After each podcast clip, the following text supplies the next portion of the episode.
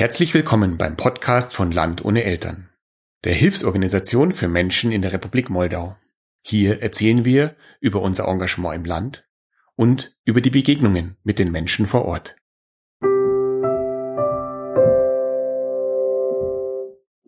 Hallo Ursel.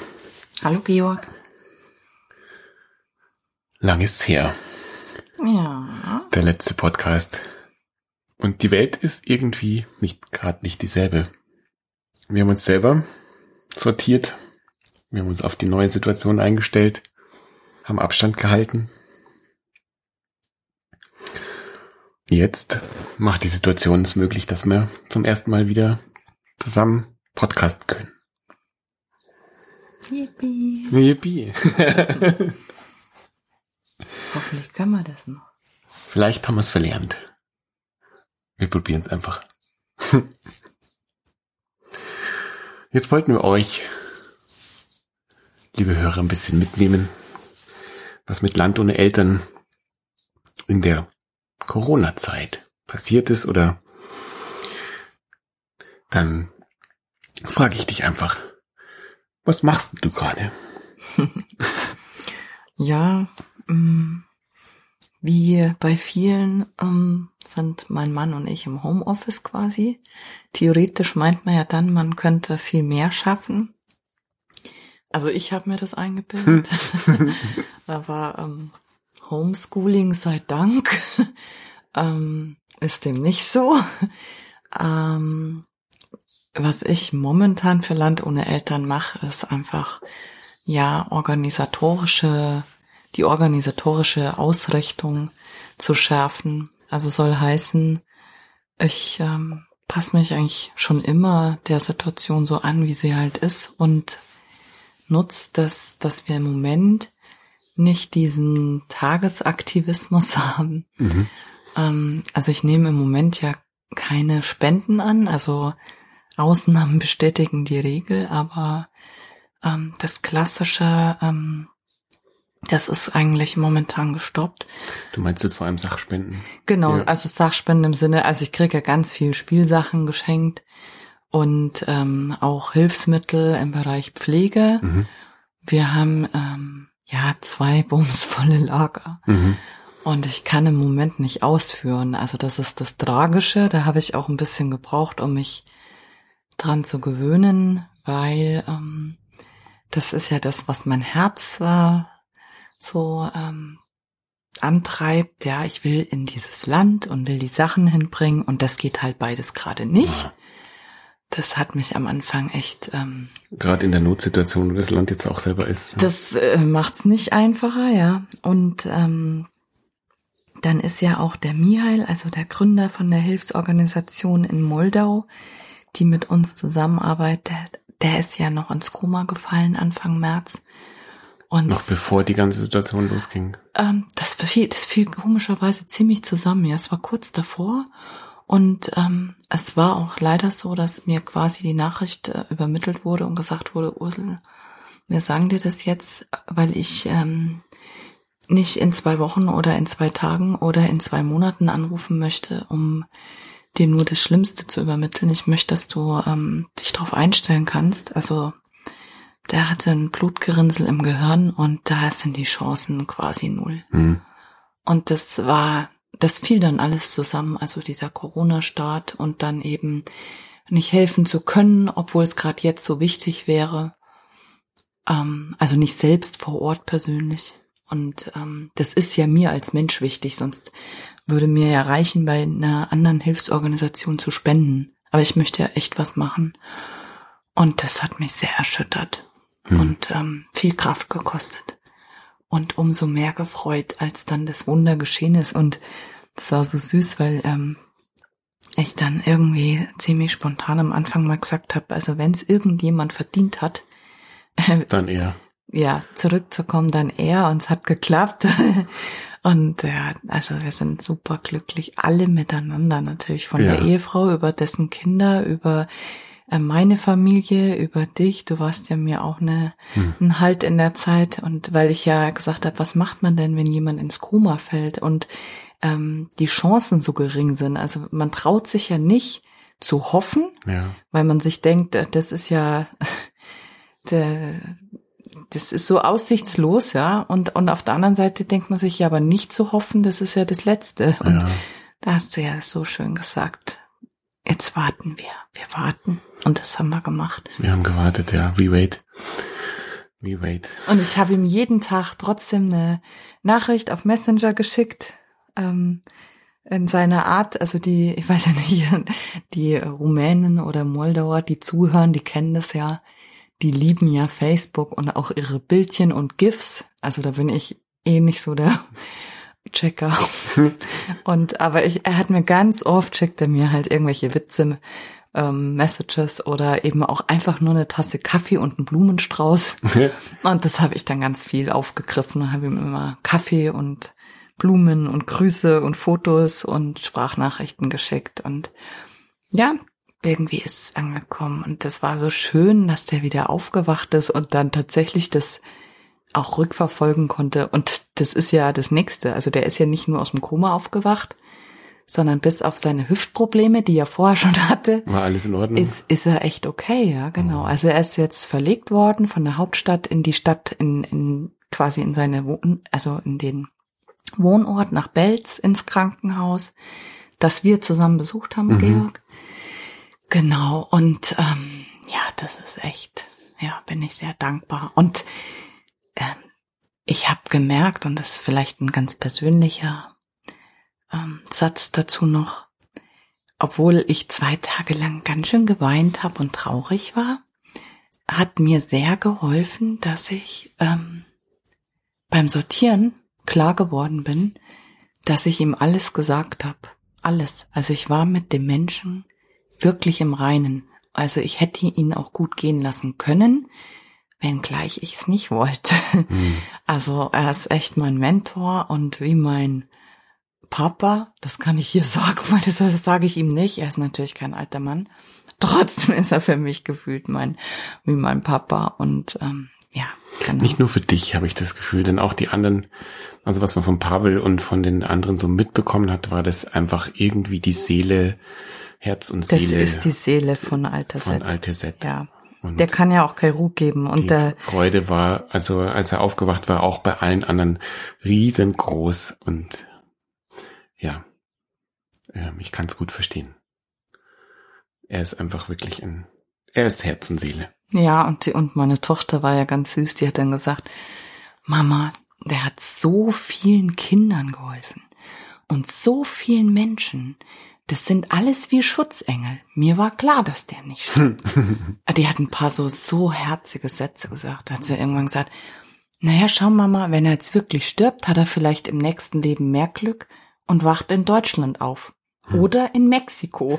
das war nicht so, ich weiß nicht, wie sie da drauf kam, aber ja. Ja, das war ganz süß. Also, ja. Und Mutter das, in Mexiko. ja. ja, und ich mache eben im Moment nichts anderes als Buchhaltung, ähm, die Finanzen glatt ziehen, ähm, einfach, ja, Formeln, Tabellen und so weiter hinterlegen. Ich orientiere mich an dem Leitfaden von dem äh, Spendensiegel. Es gibt ja ein offizielles Spendensiegel.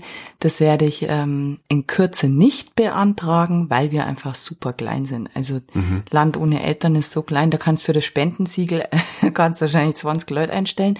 Und was ich super schön finde, die ähm, weisen eben auch darauf hin. Also natürlich soll eine Spenden oder eine Hilfsorganisation soll ja effizient organisiert sein, aber du kannst dich natürlich auch ähm, zu Tode, ähm, wie sagt man das, ähm, durchprozessieren. Also Mhm.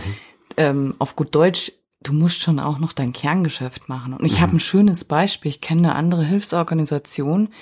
Das sind im Wesentlichen äh, zwei Menschen und ein Mensch macht nichts anderes als versuchen, große Gelder abzugreifen. Das haben die jetzt zwar über ein Jahr nicht geschafft und das will ich nicht. Natürlich hätte ich auch gerne großes Geld, Mhm. aber ich möchte halt konkret was machen, ja. Also ich möchte im Land was machen und du warst dabei. Mhm. Man kann echt mit 250 da wirklich was Zaubern. reißen und zaubern genau und direkt was machen. Also Ja. nicht irgendwie fiktiv in vielleicht zwei, fünf oder zehn Jahren irgendwas für 50.000 oder eine Kampagne für 300.000. Nee, ich möchte den Menschen jetzt helfen, weil die haben jetzt das Problem. Und ich lebe jetzt. Also ich weiß nicht, was in zwei oder fünf Jahren ist. Und ähm, aber ich äh, gucke mir das eben an und ähm, versuche schon die Organisation von Grund auf eben so aufzustellen, weil viele Dinge ja einfach Sinn machen.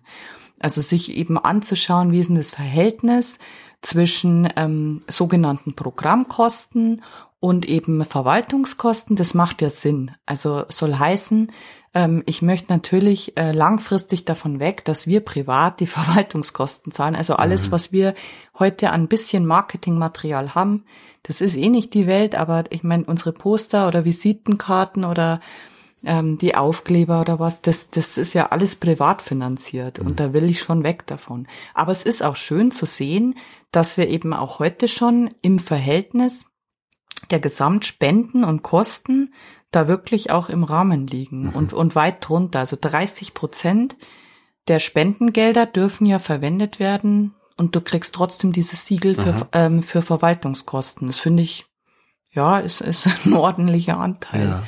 ja. Und äh, obwohl wir ja jetzt nicht die Millionen Unterstützungsgelder ja. haben, ähm, da sind wir da weit halt drunter. Und wir haben ja. aber auch so lustige Sachen wie eben jährliche äh, Bankkontoführungsgebühren. Äh, mhm. Genau. Also das sind einfach die Sachen, wo ich organisatorisch momentan dran bin, dann einen Businessplan aufzustellen. Ich nutze auch einfach diesen Spendenannahmestopp, um mal reinzuschauen, äh, wo will ich denn hin, wo wollte ich hin, was wollte ich eigentlich machen und ähm, ja, wie organisiert man das künftig? weil auf der einen Seite wird definitiv äh, fortgeführt dieses Weihnachtsgeschenkeprojekt, mhm. weil das einfach für die Kinder ähm, wirklich die äh, Hoffnung schlechthin ist und, und einfach wunderschön ist. Also das möchte ich nicht missen. Ich würde aber den Inhalt äh, ganz gerne anpassen. Da habe ich mit Alterset drüber gesprochen. Den finde ich eigentlich bislang nicht ganz so optimal mit diesen Gebrauchtkleidung, die eigentlich zollrechtlich gar nicht eingeführt werden dürfen. Das ist völlig unnötig. Ja, die, ähm, die Kinder, die wir mit diesen Geschenken versorgen, die haben Kleidung, ähm, aber die könnten gut noch ein Schulheft mehr gebrauchen oder auch äh, ähm, einfach ähm, mehr Hygienemittel. Mhm. Ja, und neben der Weihnachtspäckchenaktion möchte ich ähm, mehr in die Programmarbeit und da eben zu schärfen, was sind die Programme, was legt man auf pro Einrichtung und auch einrichtungsübergreifend, wie jetzt beispielsweise mal das Zahnputzprojekt, das definitiv stehen bleibt. Ne? Und da ähm, werden wir künftig eben nicht mehr äh, wahllos alle Spenden annehmen, sondern ganz gezielt für die Weihnachtspäckchenaktion eben Spenden suchen, Sachspenden und dann eben nur noch programmbezogen.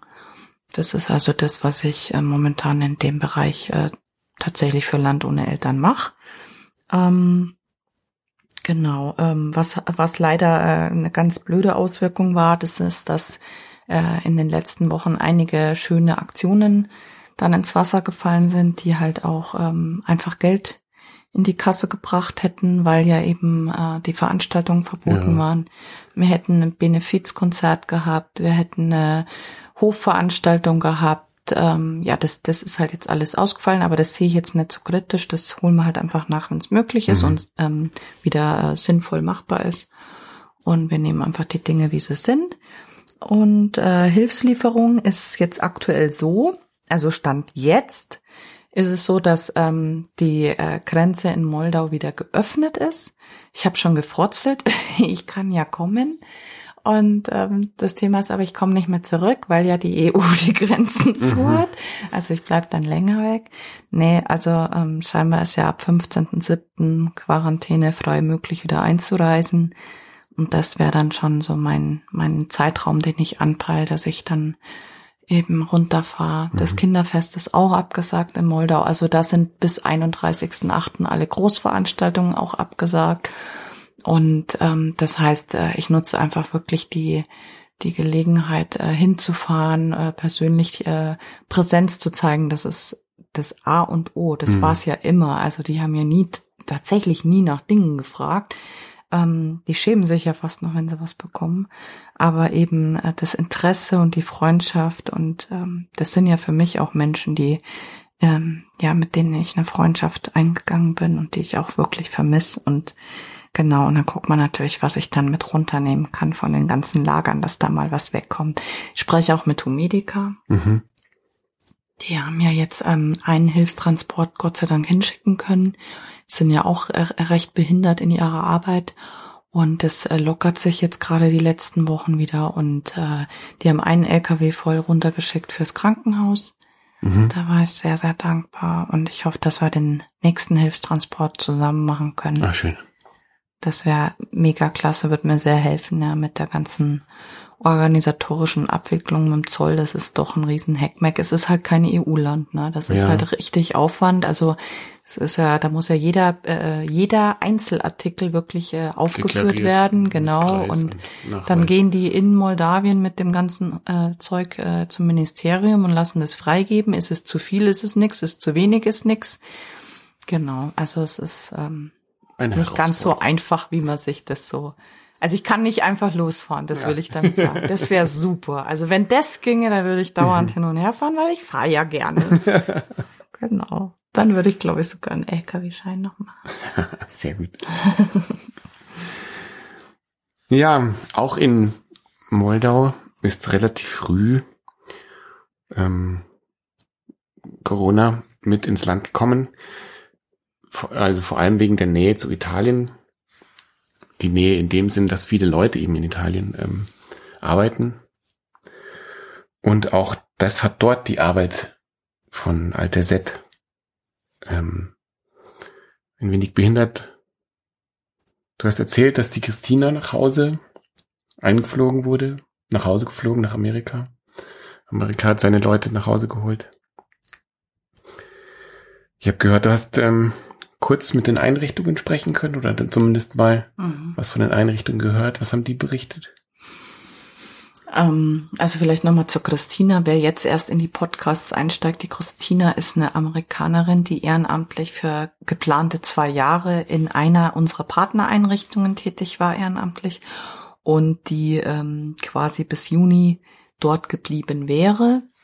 Und die Christina hat mich an dem Tag, als das war, das war Anfang März, äh, dann über Messenger angeschrieben, hat geschrieben, stell dir mal vor, wir werden evakuiert. Ich hatte eine Stunde meine Sachen eine packen. Stunde?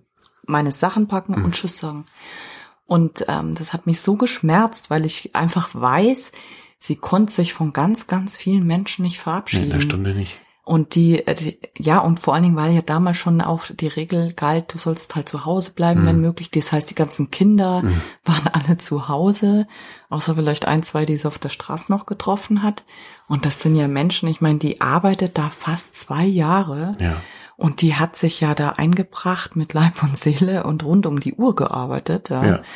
Und das tut mir echt leid für die Menschen. Und ähm, auf der anderen Seite habe ich immer gedacht, vielleicht soll es so sein, dann gab es keinen großen Abstiegsschmerz, war nicht möglich, ne? Aber die hat's schon hart gehabt, wieder auch daheim anzukommen. Ja. Die hat sich ja erst eben vorgestern dann zum ersten Mal über Facebook äh, wieder äh, gemeldet und habe ich mich gefreut und ähm, hatte den Eindruck, sie hat eben die Zeit auch gebraucht. Das hat sie ja auch kommuniziert jetzt gerade, um daheim wieder anzukommen. Mhm. Ne? Und ähm, ist auch Gott sei Dank nicht erkrankt und ist auch richtig gewesen, die Mitarbeiter da rauszuholen. Die ist ja über einen Peace Corps, also über eine Regierungsbehörde dort. Und ähm, ja, also wenn, wenn du halt Corona hast, ist die Versorgung in Moldau natürlich ja. nochmal anders als in, in, in Amerika. Die haben, der Pavel hat erzählt, die hatten ja am Anfang äh, der Corona-Krise in Belz äh, im Krankenhaus drei Beatmungsgeräte. Ne? Mhm. Und die versorgen ja ein Einzugsgebiet von, oh Gott, jetzt habe ich vergessen, über zwei Millionen Menschen, ja. oder? Und das ist natürlich super bitter. Ne? Und ähm, ja, also war bestimmt richtig, aber war halt sehr tragisch. Die Einrichtungen selber verfolge ich zum Teil eben einfach über ähm, Facebook und ähm, wo es sprachlich möglich ist, ähm, auch direkt. Also das funktioniert sehr gut mit der Aljona, mit der Chefin, mit der Direktorin von der ähm, Gehörlosenvereinigung, die dann eben einfach ähm, erzählt, die äh, können eben auch äh, sich nicht treffen, da ist es mhm. ja nicht möglich. Und ähm, die ähm, ja Menschen mit Behinderung in Moldau haben ja so wenig Geld, das ist eigentlich das Hauptproblem. Ja. Also die haben ohnehin schon zu wenig Geld und wenn die dann ähm, ja, äh, letzten Endes scheitert es da schon an, den, an der Grundversorgung ja. dann, ja. Und ähm, genau, also da werden wir auch einfach von, von unseren Spendengeldern das wäre dann nochmal ein Aufruf auch an der Stelle ganz konkret. Da werden wir ähm, Geld hinüberweisen, weil die mit dem Geld tatsächlich einfach Grundnahrungsmittel kaufen und das den Gehörlosen bringen. Hm. Also da geht's wirklich nur um Essen. Und ähm, die andere Einrichtung, das Kinderheim, klar, das Kinderheim, das läuft ja weiter. Die Kinder sind ja nach wie vor im mhm. Kinderheim.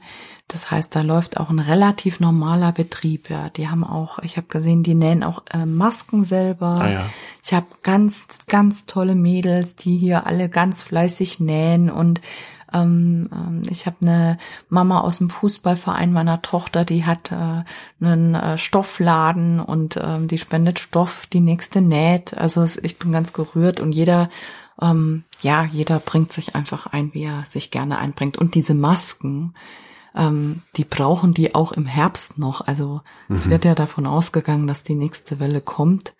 Und äh, wenn ich jetzt seit irgendwann im Juli hoffentlich da bin, dann bringe ich die Masken gerne hin. Also jeder, der noch welche übrig hat oder mhm. nähen möchte, ist ähm, sehr willkommen.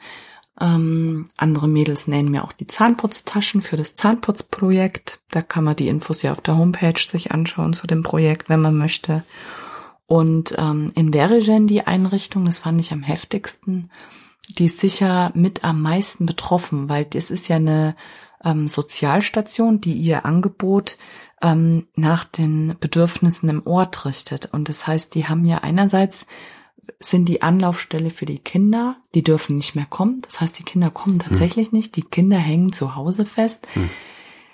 Und das ist sehr unterschiedlich. Also das sieht die Praxis schon so aus, dass das ganz häufig halt irgendwie der Onkel und der Opa ist, die irgendwie Bauern sind und dann hängen halt die Kinder zu Hause rum und, und mhm. helfen halt zu Hause und Schule liegt halt für solche Kinder brach oder findet dann irgendwie online statt. Kontrollieren tut da keiner mehr groß, ne?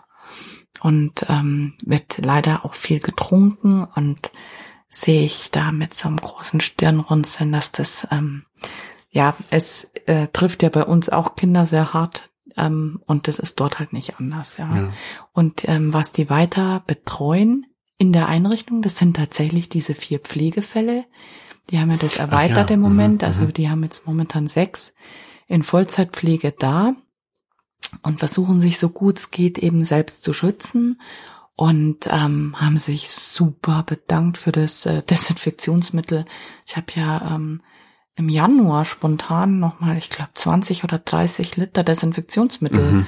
ähm, gespendet bekommen und das dann mit runtergenommen und dieser Ursel. Also das ist, das muss man auch dazu sagen. Mir war es nicht klar. Ich habe es in die Einrichtung gebracht, weil ich gesehen habe, die haben nichts. Hinterher war mir klar, das hat noch nicht mal das Krankenhaus hat diese Menge an Desinfektion. ja. ähm, oh. Genau. Mhm. Aber egal, also die sind natürlich damit echt safe und super dankbar und glücklich und ähm, freut mich.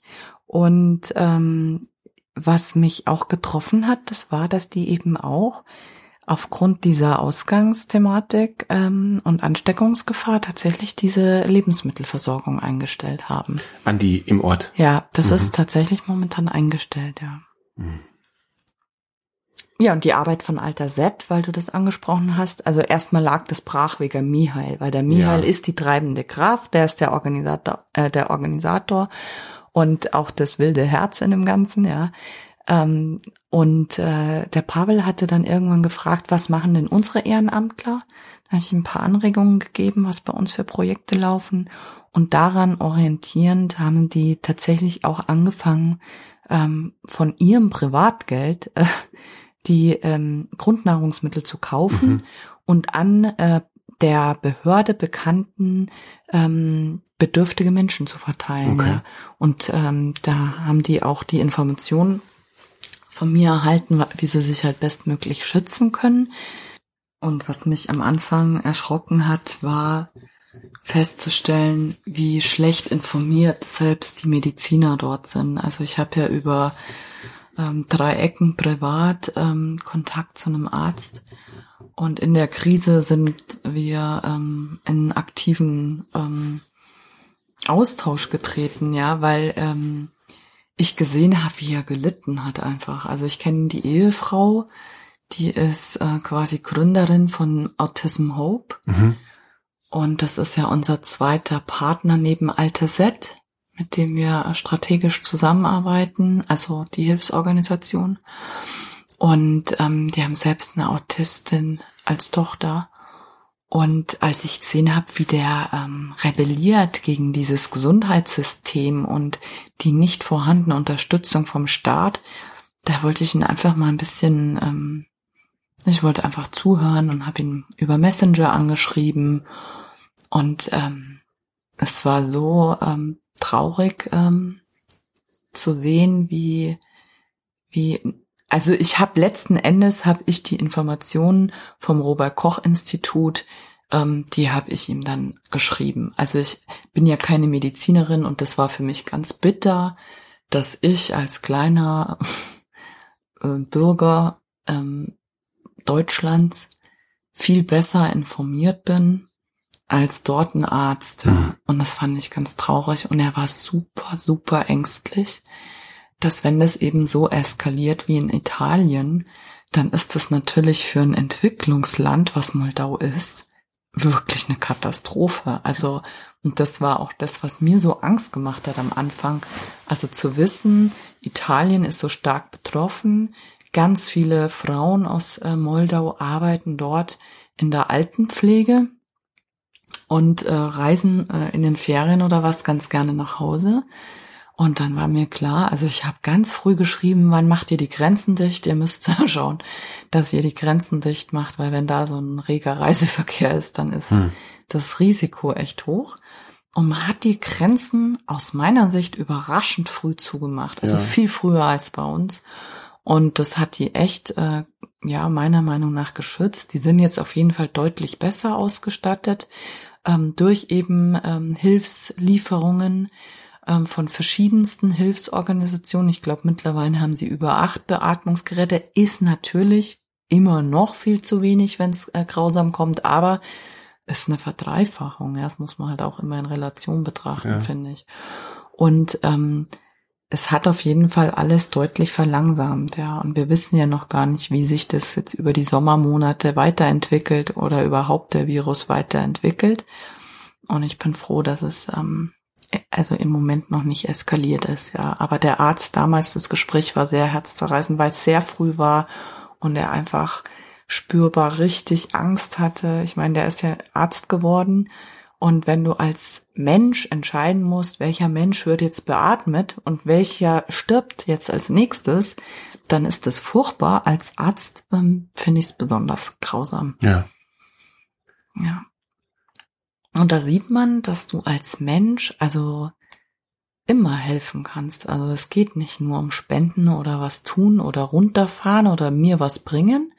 Man kann auch einfach zuhören und man kann auch einfach ähm, für den Menschen da sein und ähm, dem ein Ohr leihen oder eine Schulter und Kraft geben. Und ich freue mich total, weil das auch, es war spürbar. Also es war ein sehr ähm, herzlicher und ähm, ja, ich glaube schon ein kraftstiftender Austausch und ja, schön, hm. wenn man so auch geben kann. Man muss immer so geben, wie man geben kann. Was sich nicht geändert hat, ist, dass ich viel zu lang rede. Deswegen machen wir jetzt aus einem Podcast zwei. das gilt jetzt sozusagen als das kleine Update was passiert bei Land ohne Eltern.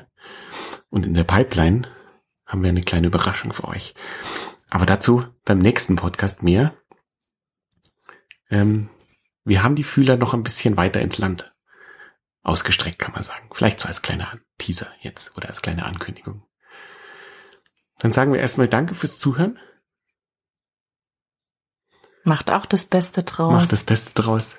Bleibt's gesund. Bleibt gesund. Und wir hören uns. Tschüss.